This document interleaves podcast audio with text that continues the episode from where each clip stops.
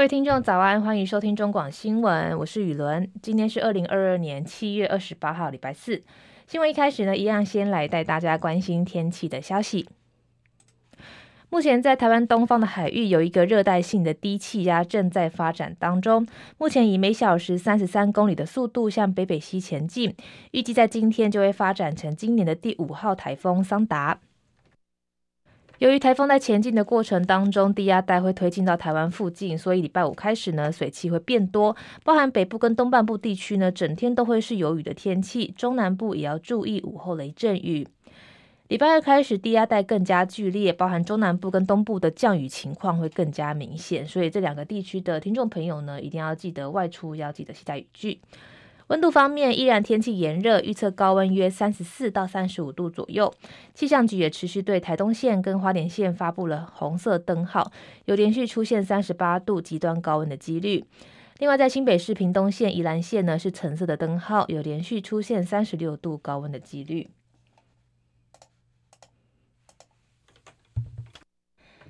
目前天气，台北是二十七度，基隆二十六度，台中二十七度。嘉义是二十五度，台南哦，台南比较热，二十九度，高雄二十六度，恒春二十六度，东部地区宜兰是二十五度，花莲二十七度，台东没有显示，外岛部分马祖二十六度，金门二十六度，澎湖二十七度。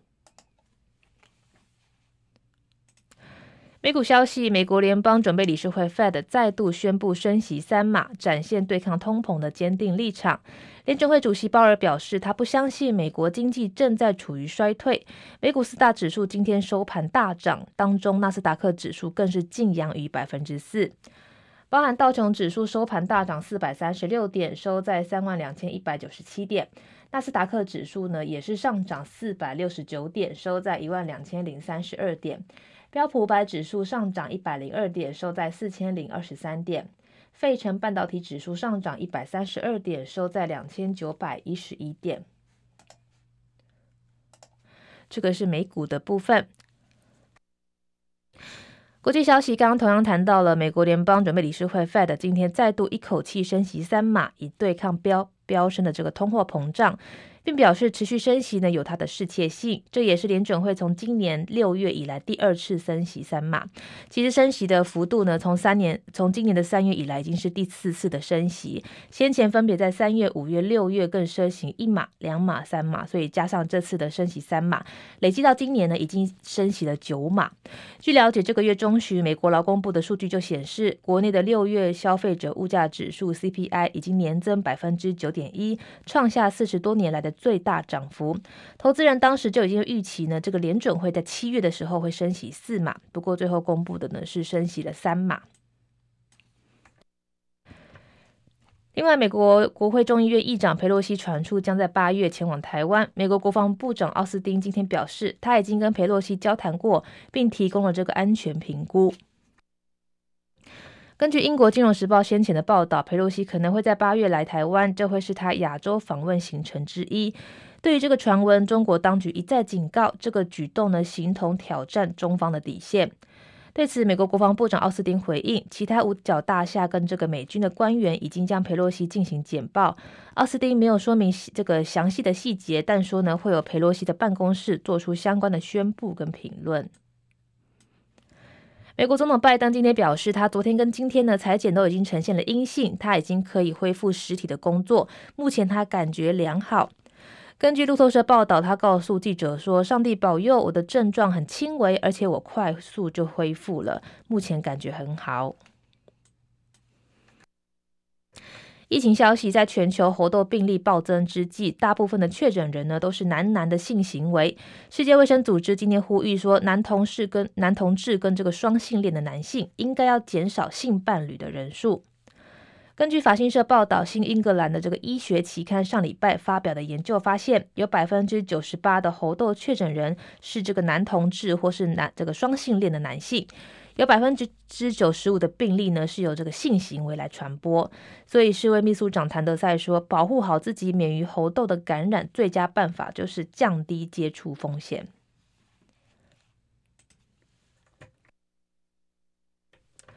国内消息，台铁列车传出这个出轨的消息。台铁表示，受到事故的影响，今天凌晨三点，新左营站到高雄站之间，包含南下跟北上列车以西线单线行车，预计在今天早上八点恢复。台北市劳动局长陈信瑜因为涉嫌违法动用首长特别费，向丈夫经营的国际公司购买红酒，又被台北市议会告发涉嫌泄露劳动检查执掌的机密。昨天检调发动搜索，今天凌晨被依照这个贪污治贪污治罪条例泄密等罪嫌移送北检复讯，认为涉嫌贪污治罪条例，预令以二十万元交保。另外，这个应该是昨天政坛最大的消息。民进党桃园市长参选人林志坚的台大论文抄袭案出现了重大进展。传说中的这个学长于正煌呢，发出声明，表示自己的论文都是自己写的，绝对没有任何抄袭的事情，也已经将这个相关的市政交给台大的社科院审定会来处理。就有网友昨天在脸书社团新竹踢爆王贴出疑似跟这个于正煌跟他的朋友的赖截图，当时呢是国安局长陈明通刚发布这个声明，就是谈到于正煌跟这个林志坚之间的关系。对此呢，于正煌他只有很无奈说：“真拷贝，我有口难言。”其实这个真拷贝也蛮有意思的，因为他发现这个拷贝的这个两个字呢，刚好就是拷贝论文的这两个字，所以呢，网友也猜测说：“诶，这是不是有可能是双关语呢？”昨天晚间七点左右，台南成功大学也发生停电的消息。校方表示呢，是自强社这个校区电力回路异常跳脱酿成。台电赶快撇清关系，说：“诶，这跟我们没有关系哦，这个是校内的设备故障，跟台电供电无关。”不过，就有学生呢在论坛上抱怨说，他打到一半的论文直接泡汤，就是直接整个就关机没存档，大骂说：“用爱发电，论文再见。”标注呢还写下“谢谢你，蔡英文”，嘲讽技能满点。台东二零二二台湾国际热气球嘉年华目前正如火如荼的进行当中，没想到昨天深夜十一点半突然发生火警，鹿野高台的摊贩区突然起火，导致有六个摊贩被烧光光，好在没有人伤亡，目前正在调查起火原因。接下来是十分钟的早报时间，今天联合报头版头条谈到了论文门牵动新竹市长选情。根据联合报的最新民调显示，林根仁百分之二十六，高虹安百分之二十五，沈慧虹百分之二十一。林志坚申请苏宏达回避，台大驳回，于正煌声明没有抄袭。新竹市长选战三角都，根据联合报最新的新竹市长选情民调显示，如果明天就投票，国民党林根仁获得二成六的选民支持度最高，二成五的这个选民呢支持民众党的高虹安，两成一的民众呢青睐民进党的沈惠虹，蓝绿白的势均力敌。不过两成六的选民看好林根仁会当选，声势略高于高虹安跟沈惠虹的一成九。三强的这个差距呢，依然在抽样误差的范围之内，有两成八观望选民将成为关键的胜负。民进党桃园市长参选人林志坚的台大国发所论文遭到质疑抄袭，论文门牵动选情。台大昨天第一次召开学术伦理审定委员会，林志坚申请召集人苏宏达回避，但遭到驳回。论文门的关键人物调查员于正煌昨天也出席审定委员会来捍卫自己的清白，并发表声明强调这个论文绝对没有抄袭的情势。根据联合报调查分析发现，林根仁在这个女性选民当中呢，以二成五的支持度微幅超前高虹安跟沈慧虹的四到六个百分点。在男性选民当中，林根仁跟高虹安不分上下，分别获得二成八跟这个三成的支持，两成一拥护沈慧虹。从政党的倾向来看，高虹安的参选对蓝绿双方选情都有不小的冲击。高虹安分别瓜分两成蓝蓝营的个选票跟一乘四的绿营选票，林根人呢只有获得二乘六乘二的蓝营选民支持，沈惠宏获得六成的绿营选民拥护。两个人在巩固政党的基本盘都有提升。至于中立选民当中，有二乘三拥护高鸿安，两成挺林，一成六挺沈。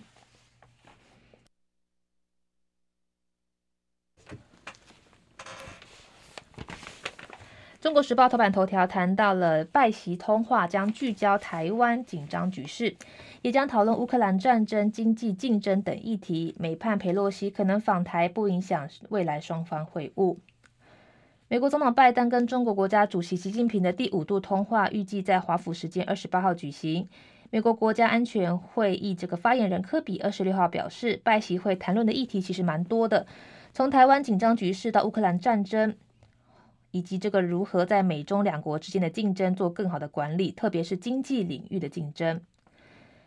拜登上礼拜这个新冠肺炎确诊阳性，经过五天治疗之后已经康复。拜登的医生表示，拜登礼拜三的检测是阴性，可以结束隔离，正式回到工作岗位。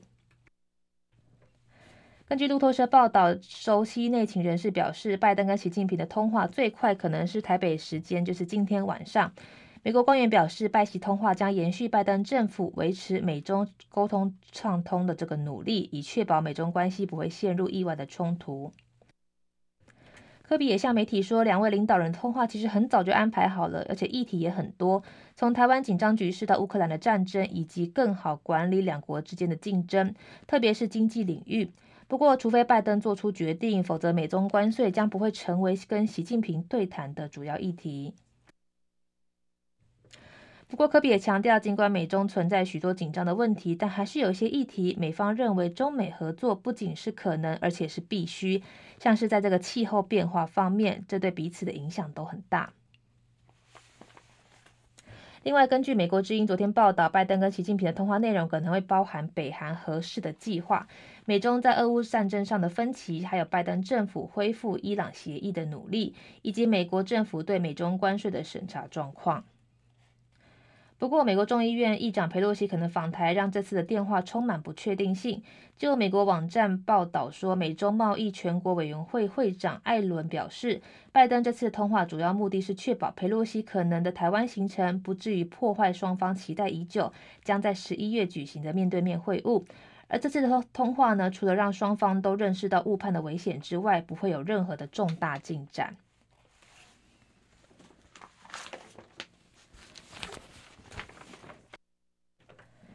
自由时报头版头条谈到了袁志教授附中讲学涉嫌泄露国家机密，林志明参与熊二研发，教育部会调查。元智大学被曝多名的教授赴中国讲学，其中两位前校长林志明跟李清廷出生于中山科学研究院，林志明呢更是熊二飞弹的研究团队重要成员，恐怕会涉嫌这个泄露国安的机密。教育部长潘文忠昨天表示，教育部要求原制调查厘清，待事实调查清楚之后，将依照规定来处理。林志明昨天发出声明说，澄清他从来都没有在中国任职教课，只有做过公开的演讲，内容主要是人工智慧的应用，都是根据他在这个学术期刊发表的研究论文，也没有涉及任何的国防机密。李清廷昨天也说，二零一六年应西安电子教呃科技大学之邀呢，担任客座讲讲堂的教授，但他也没有在西安科大任教，也从来没有指导任何的学生，而且也没有拿到薪水，没有拿到任何的经费，只是一个学术荣耀的性质。被爆料前往中国兼职，他很错愕。对此呢，潘文忠就表示说，国内的学者如果到中国的大学工作，必须要接受两岸人民关系条例跟相关的兼职规范。参与国内机敏性研究，又去中国讲学，为两岸条例所禁止。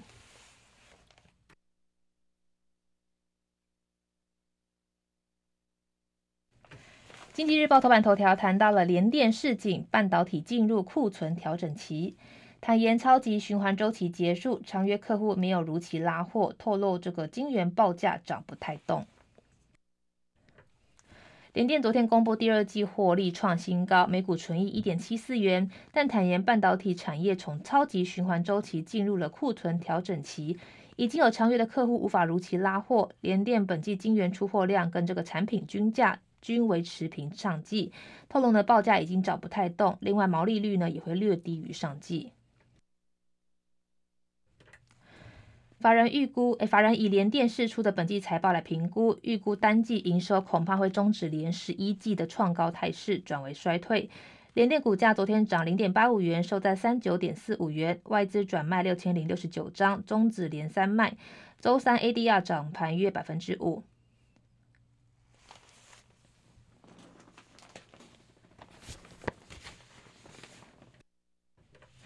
接下来是《工商时报》头版头条，同样也谈到这个联电 Q2 财报大大四喜之外呢，也谈到这个六月景气灯号连四绿，领先指标连八降。国发会二十七号公布六月景气报告，表示受这个制造业厂商信心下滑、股价连续续跌影响，景气领先指数连续八个月下滑，综合判断分数更是降到近二十一个月来的新低，灯号连四绿。表示呢，虽然景气还没有反转，但是扩张的力道已经进一步的放缓。国发会综合股价、出口、就业等九项指标所编绘的综合判断分数，在六月降到二十七分，创下二零二零年十月以来的最低。经济发展处的这个处长吴明慧就说，从六月的数据来看，国内的景气确实更缓了一点。除了综合判断分数创了近二十一个月的新低之外，领先的呃景气的领先指数也是连续八个月下跌，六月的跌幅扩大到百分之一点二九，累计八个月的跌幅已达到。百分之五点五八，比上个月公布的这个累计跌幅三点四二高出不少。这个状况呢，需要值得注意。新闻之后也要提醒大家，这几天呢，受到热带低压的影响，包含东部跟北部都会开始有降雨的几率发生，加上天气很炎热，所以记得出门一定要带把伞。我是雨伦，我们明天见了，拜拜。